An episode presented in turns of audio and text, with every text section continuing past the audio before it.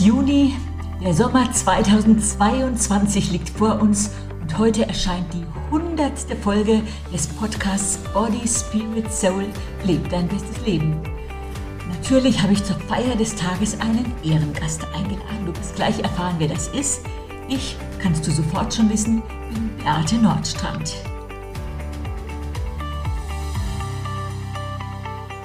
Jetzt sage ich dir auch noch gerne, wer mein Ehrengast ist. Der Norweger Magne Nordstrand. Hallo, sehr schön, dass du mich wieder eingeladen hast. Ja, das, äh, die Idee kommt immer von mir. Wir haben ja schon mal einen Podcast zusammen gemacht, Mitte letzten Jahres. Da wusste ich auch, wir haben ein Thema, was uns beide doch sehr beschäftigt. Das war damals das Thema Respekt. Ich glaube, das sollte uns immer noch beschäftigen. Äh, aber heute haben wir wieder ein Thema, das heißt mehr als ein Urlaub. Magne, was magst du am Sommer besonders? Du bist ja Norweger, da laufen ja normalerweise die Eisbären über die Straße. Was schätzt du hier am Sommer in Deutschland? Ja, da laufen die Eisbären sogar im Winter nicht über die Straße. Aber gut, lassen wir das.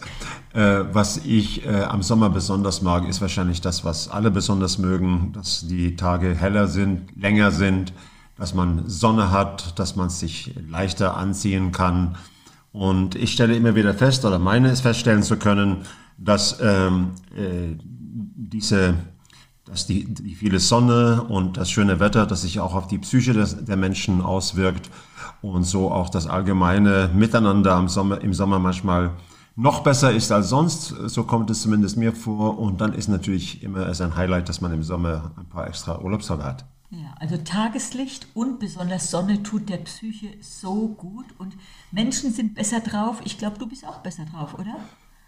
Kann sein, kann Nein, sein. Das war nur Spaß. Ich musste nur dran denken, der letzte Podcast war letzten Sommer. Jetzt ist auch wieder Sommer und ich freue mich einfach auch sowas mal zusammen zu machen. Ey, wir haben übermorgen Hochzeitstag, gell? Richtig. Wie lange? 39 Jahre. Sowas weiß man, man immer viel besser, aber ich weiß es natürlich auch. Ja gut, ähm, früher war der Herbst meine Lieblingsjahreszeit, inzwischen genieße ich den Sommer noch mehr. Wir haben einen großen Balkon, da auf, im Sommer zu sitzen oder abends mal den Tag ausklingen zu lassen.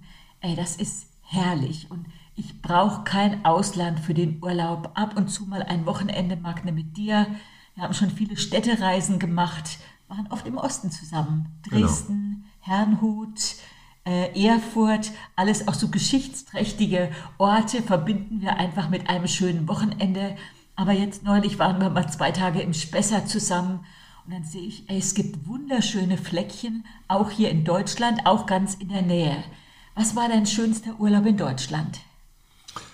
Das glaube ich tatsächlich war in den 90er Jahren. Dann waren wir mal mit den Kindern an der Ostsee. Wir haben Urlaub oder Ferien auf dem Bauernhof gemacht und äh, dieser Bauernhof war nur ein paar hundert Meter vom Strand weg. Und in dem Sommer war das Wetter auch wunderschön. Also die Temperatur im, im, im Meer, glaube ich, war nicht mehr als 20 oder war mehr, ja. mehr als, als 20 Grad. Ja. Ähm, Pferde waren auf dem Bauernhof. Es hat so vieles gestimmt. Ähm, jeder hat es genossen und aus irgendeinem Grund, also dieser eine Sommer besonders, ist doch ähm, in Erinnerung geblieben als besonders schön. Das stimmt. Die Kinder kennen sogar noch die Namen der Pferde, die da gewesen sind. Und es war Rosenfelde an der Ostsee. Genau. Also wirklich ein sehr schönes Fleckchen. Ich hab, äh, dann waren wir natürlich als Familie auch oft im Urlaub in Norwegen. Das war dann ja doch wirklich Ausland. Einfach weil deine ganze Familie dort lebt und auch da haben wir natürlich echt schöne Urlaube gehabt. Hab neulich auf Facebook gefragt, was brauchst du, also Leser, äh, Hörer, für einen schönen Urlaub, für einen schönen Sommer? Und da kamen so schön unspektakuläre Sachen. In der Stille des Morgens mit einem Kaffee auf der Terrasse sitzen, ein gutes Buch und ein Glas Wein im Garten, im See schwimmen gehen, barfuß im Regen laufen, bei schönem Wetter campen, barfuß laufen, also das kam sogar mehrfach, ein kühles Bier, glücklich spielende Kinder, unterwegs mit dem Bike, Eis essen, Lagerfeuer, grillen, chillen. Ich muss echt sagen, am Lagerfeuer sitzen, zusammen mit anderen am Lagerfeuer singen. Das ist so ein wunderschönes und auch verbindendes Element, was auch so niederschwellig ist. Und ich weiß jetzt schon, ich werde es in diesem Jahr viermal genießen, immer in Bad Brückenau, ganz in der Nähe in der Rhön. Das nächste Mal jetzt in, glaube zwei oder drei Wochen. Da freue ich mich schon drauf. Ja, aber unser Thema heißt nicht, mach's dir schön in Deutschland, sondern mehr als ein Urlaub. Und 2013, da geschah was. Genau. Äh, da geschah wirklich etwas, äh, was unser Leben doch ein Stück weit geprägt hat danach. Und zwar sind wir im Mai 2013 mit einer Gruppe aus unserer Gemeinde, die ich damals geleitet habe, mindestens 40 Personen, waren wir in Israel. Ich war ähm, ein paar Monate davor mit einer kleineren Gruppe unterwegs. In Israel äh, haben wir das Land angeschaut. Und wie gesagt, im Mai waren wir dann mit dieser größeren Gruppe dort. Ich hatte die geistliche Leitung. Ähm, das war, das hat einfach sehr viel Eindruck hinterlassen. Ich weiß, ich habe mich erst gefragt, wirst du da ein bisschen ernüchtert nach Hause fahren oder wird es wirklich so, so schöne Geschichte sein? Aber ich muss sagen, ähm, auch im Nachhinein, es hat Spuren hinterlassen und ja, äh, das hat Auswirkungen für später gehabt. Meine, das war natürlich auch diese Mischung. Es war sowohl Urlaub machen, es war Mai, das Wetter war toll, dann Gemeinschaft mit Leuten, die wir alle schon oder die meisten schon viele Jahre, manche Jahrzehnte gekannt haben dann gemeinsam auf den Spuren der Bibel unterwegs zu mhm. sein, sowohl historisch als auch biblisch. Also das war schon echt ein Erlebnis. Ja, wie hat sich das weiterentwickelt? Ja, es hat sich so äh, weiterentwickelt, dass wir seitdem mit äh, unserer Gemeinde und auch mit einigen Christen aus anderen Zusammenhängen äh, in Israel waren. Viermal insgesamt, also insgesamt waren wir sogar jetzt fünfmal dort. Und ähm, ja, das ist immer wieder ein Highlight. Ich, ich kriege das immer wieder gesagt nach diesen Reisen, wenn wir so Auswertungstreffen haben, ein paar Wochen nachdem der, die Reise vorbei ist. Und dann frage ich meistens, wie habt ihr das erlebt? Was, sind, was ist so euer Fazit jetzt, äh, nachdem auch die Reise vorbei ist und man ein paar Wochen die, die Normalität wieder äh, äh, genießt, hätte ich was gesagt, oder erlebt? Und durch die Bank eigentlich, sagt man mir immer, das ist ein Highlight, das hat einfach unser Leben geprägt, das ist wirklich unter die Haut gegangen. So, das ist etwas sehr, sehr Schönes. Und äh, naja, und wir sind ja auch als Ehepaar ein paar Mal da gewesen, nur auf eigene Faust. Und ich war sogar zweimal ganz alleine da. Ähm, einmal in, auf einer Pastorenkonferenz und einmal einfach so. Also, ja, einfach so. Da habe ich dich geschickt. Da habe ich gemerkt, dein Herz blutet, weil du eine lange Zeit nicht da gewesen bist. Geblutet hat es nicht, aber es hat oh. mir gut getan, hinzufahren. Genau. Und dann weiß ich, unser, naja, ich sag mal ein bisschen, unser verrückteste Reise war, da waren wir ein paar Wochen hier in unsere Wohnung eingezogen. Das muss wohl vor sechs Jahren gewesen sein. Und wir hatten aber in Israel bei einer befreundeten Familie einen Wandteppich gesehen, den ich dermaßen cool fand. Und dann habe ich immer gedacht, der wird so gut in unsere Wohnung passen. Und weil wir keinen Urlaub geplant hatten in diesem Sommer, da haben wir gesagt, komm, lass uns wenigstens ein paar Tage nach Jerusalem fahren, um in Kado genau diesen Wandteppich zu kaufen. Und auf der Jaffa-Straße haben wir noch ein schönes Bild mit der Westmauer gesehen. Und das haben wir mitgenommen. Das war ein bisschen sehr verrückt, aber denke ich sehr, sehr gerne dran zurück. Magne, welche äh, welcher Ort ist für dich am bewegendsten?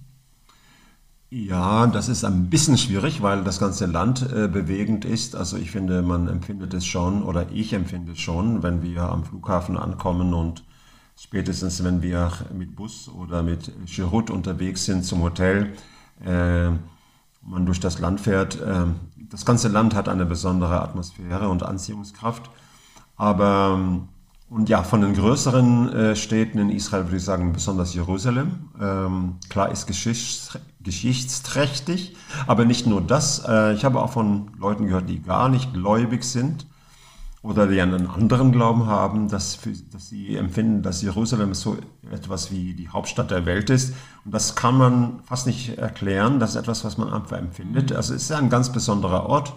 Und dann natürlich äh, diese, diese Stellen, die man auch aus der Bibel kennt, Kapernaum, wo Jesus sein Hauptquartier hatte sozusagen, nachdem er ähm, öffentlich angefangen hat zu wirken. Er war ja in Nazareth aufgewachsen, aber ist dann nach Kapernaum gezogen Das ist schon bewegend und der Ölberg in Jerusalem ist natürlich äh, grandios. Also klar, wir wissen, Jesus ist vom Ölberg in den Himmel hochgefahren. Die Bibel sagt auch, dass er dort zurückkommt und dieses Zeitalter auf einer sehr guten Art und Weise beendet und ein neues Zeitalter beginnt.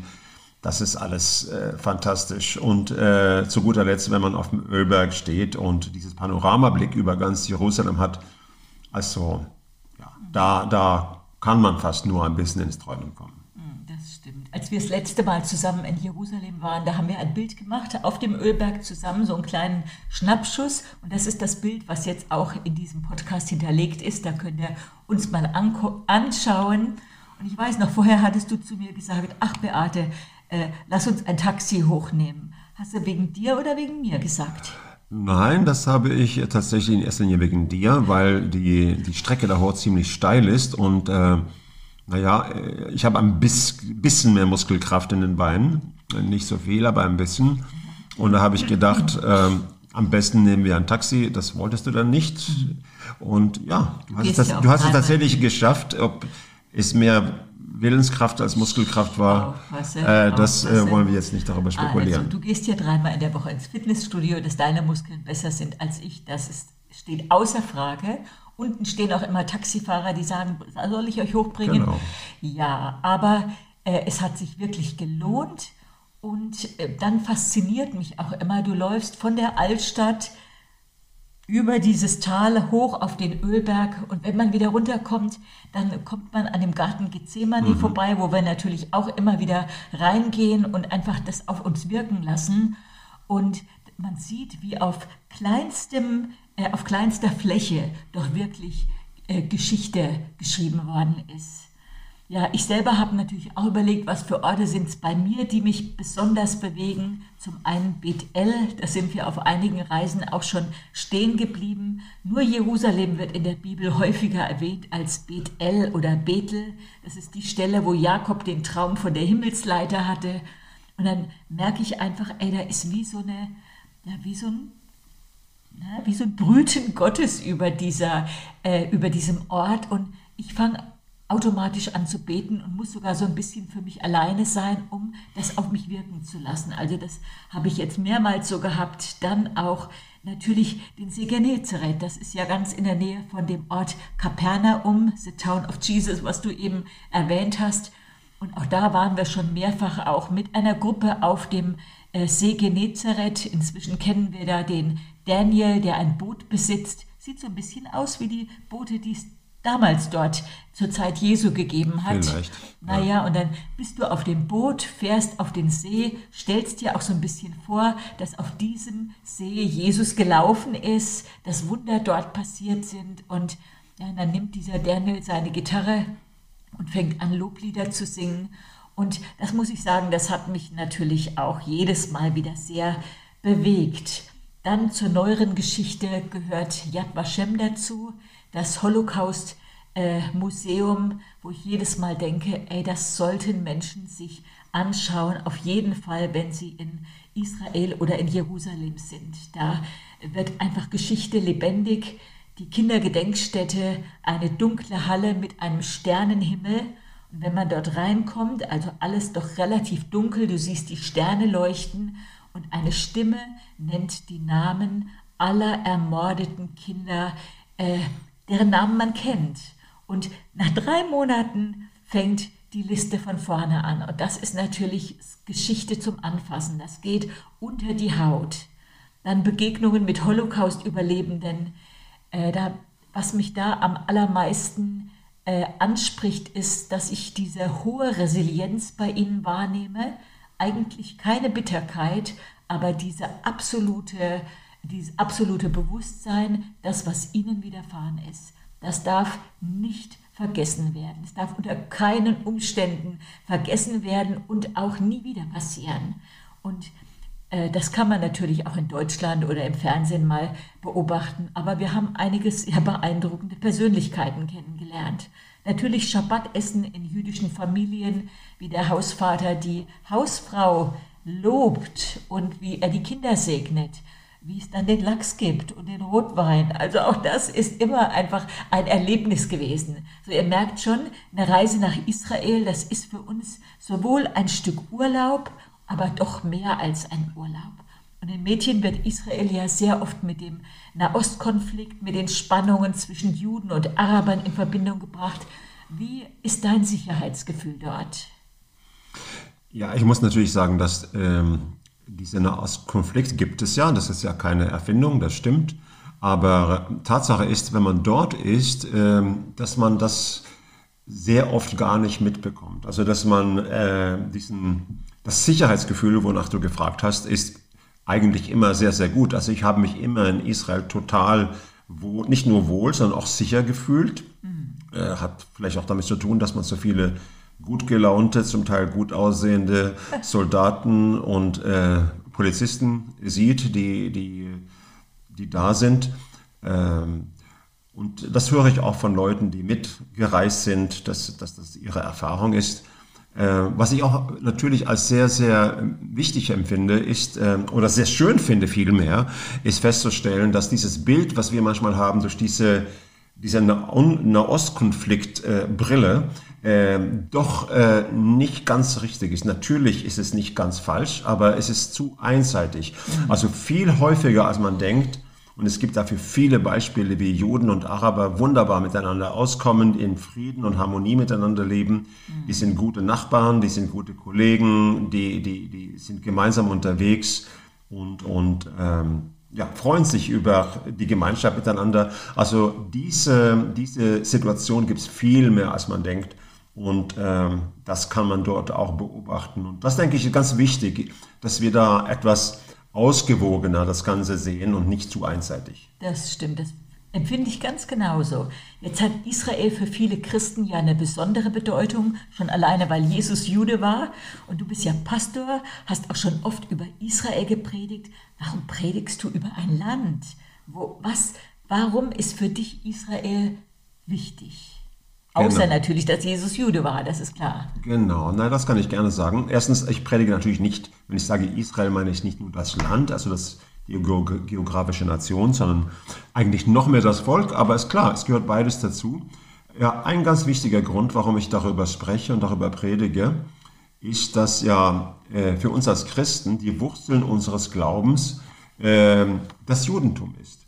Also das ist ja geschichtlich einfach ein Fakt, dass wir aus dem Judentum herausgewachsen sind. Die ersten Christen waren nur Juden, also die ersten paar Jahre waren nur Juden, äh, Tausende von Juden, die zum Glauben an Jesus gekommen sind, also Heiden, also Nichtjuden, sind erst ein paar Jahre später dazu gekommen. Ähm, wie du gesagt hast, Jesus war selber Jude, hat selbst gesagt, das Heil kommt aus den Juden, was natürlich nicht heißt, dass die Juden unsere Retter sind, aber der der Retter und die Erlösungsbotschaft kam zu uns von den Juden. Und äh, ja, die Bibel ist auch fast ausschließlich von Juden äh, geschrieben worden. Die einzige Ausnahmen sind äh, das Lukasevangelium und Apostelgeschichte. Da, die wurden von Lukas, wie gesagt, geschrieben und er war wohl kein Jude, ist man sich ziemlich sicher, aber sonst nur von Juden. Also unsere Wurzeln, unsere Glaubenswurzeln sind ohne Frage das Judentum. Mhm. Und dann wissen wir ja auch aus dem natürlichen Leben, dass äh, es für unsere Identität, also überhaupt für unser Leben wichtig ist, unsere Wurzeln zu kennen und diese auch zu schätzen, von denen zu lernen. Also ich vergleiche es dann oft mit unseren Eltern. Äh, natürlich sollen wir nicht genauso werden wie die Eltern. Und wir sollten auch nicht versuchen, Juden zu werden oder so zu leben wie die Juden. Aber ähm, wenn es um unsere Eltern geht, äh, wenn wir gesunde, eine gesunde Identität entwickeln wollen, ist es wichtig, dass wir äh, dazu stehen, zu unseren Eltern, dass wir das respektieren, was sie an Gutem in unserem Leben hineingebracht haben und dass wir auch eine, eine schöne, dankbare und auch lernbereite Haltung haben zu ihnen. Und genau das sollten wir auch äh, den Juden, dem jüdischen Volk gegenüber äh, haben. Ich erinnere mich mal, ein Phys äh, Psychotherapeut, der hat gesagt, ach, er hat beobachtet, wenn Menschen äh, keine geheilte Beziehung zu ihren Wurzeln haben, und damit hat er natürlich die Eltern gemeint, äh, dass sie einfach keine intakte Identität gehabt haben, dass ihnen so ein genau. Stück äh, Identität gefehlt hat und dass sie einfach nicht so glücklich geworden sind, wie sie hätten sein können. Und das hat mich damals schon sehr bewegt. Das heißt, wenn wir Vater und Mutter ehren, dieses biblische Gebot, dann äh, werden wir glücklicher. Es steht ja, auf dass du lange lebst auf Erden. Und das können wir übertragen auf diese geistlichen Wurzeln. Äh, wir sollten es uns gar nicht leisten, abfällig über Israel zu denken. Kann ich das ein bisschen so? Das ist sehr perfekt.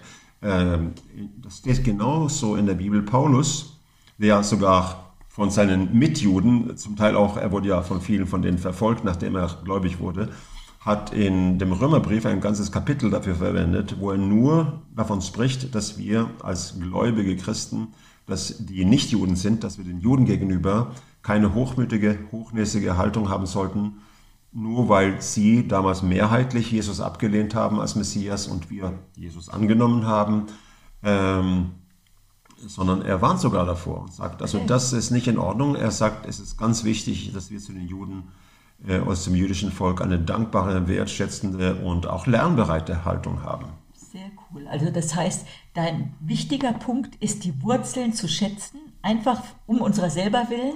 Hast du noch mehr Gründe? Genau. Ein anderer Grund, äh, warum ich äh, über Israel spreche und predige und auch leidenschaftlich das tue, ist, weil Israel ein Land ist, wo man mit eigenen Augen direkt sehen kann, wie biblische Prophetie in Erfüllung gegangen ist und auch geht. Das ist ja nicht nur Vergangenheit, sondern auch etwas, was jetzt geschieht. Ähm, in, Im Alten Testament sehen wir immer wieder, wie Gott durch die Propheten dem Volk Israel gesagt hat, dass wenn ihr dabei bleibt, anderen Göttern hinterherzulaufen oder wenn ihr euch einfach nicht in dem Bund halten könnt, den ich mit euch geschlossen habe, dann kommt irgendwann der Zeitpunkt, dass ich euch aus dem Land vertreiben werde, über die ganze Erde, unter allen Völkern, sagt er, genauso wie es geschehen ist, wurde es hunderte Jahre im Vorfeld gesagt. Das ist dann noch passiert. Aber dann steht auch immer in dem Zusammenhang, dass er am Ende der Zeit sie zurückbringen wird, dass sie im Land ihrer Väter wieder wohnen werden, das Land wieder aufbauen und zu blühen bringen werden. Und das sehen wir jetzt besonders in den letzten 70 Jahren, nachdem Israel in 48 eine eigene Nation wurde, wie die, das buchstäblich in Erfüllung gegangen ist und immer noch geht. Also in, wenn man in Israel ist, ich sage es so, muss man fast nicht mehr nur an Prophetie glauben, man kann Prophetie in live beobachten. Hm. Und man sieht ja auch diese vielen Nationalitäten. Genau. Jetzt die letzten Jahre sind mir immer die vielen Äthiopier aufgefallen, die man sieht. Man erkennt die ja fast an ihren besonders schönen Gesichtszügen. Dann sehen wir natürlich die vielen Osteuropäer, so gerade diese orthodoxen Juden, erkennst du auch relativ schnell. So, es ist schon eine, ein Mix an äh, Nationalitäten, die aber alle doch auch mit, äh, mit dem Judentum äh, verwurzelt sind. Genau. Also da in Israel findet man Menschen von der ganzen Welt, Juden sind aus aller Welt äh, zurückgekehrt und kehren zurück. Ach ja. Noch ein Grund?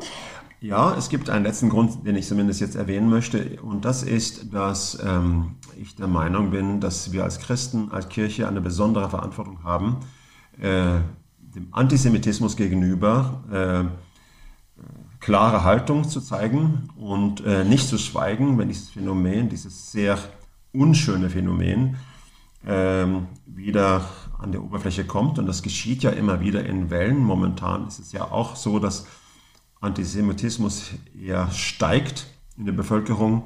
Und da haben wir als Christen eine besondere Verantwortung aus meiner Sicht. Und zwar, weil gerade die Kirche oder die Christenheit in der Geschichte in dem Punkt ähm, keine rühmliche Geschichte hat. Gerade diese, diese, diese, diese falsche biblische Lehre, dass, dass äh, Gott, weil Israel damals mehrheitlich Jesus nicht angenommen hat, Israel verworfen hat, dass er keine besonderen Pläne mit denen hat und dass die Gemeinde Jesu quasi Israel ersetzt hat.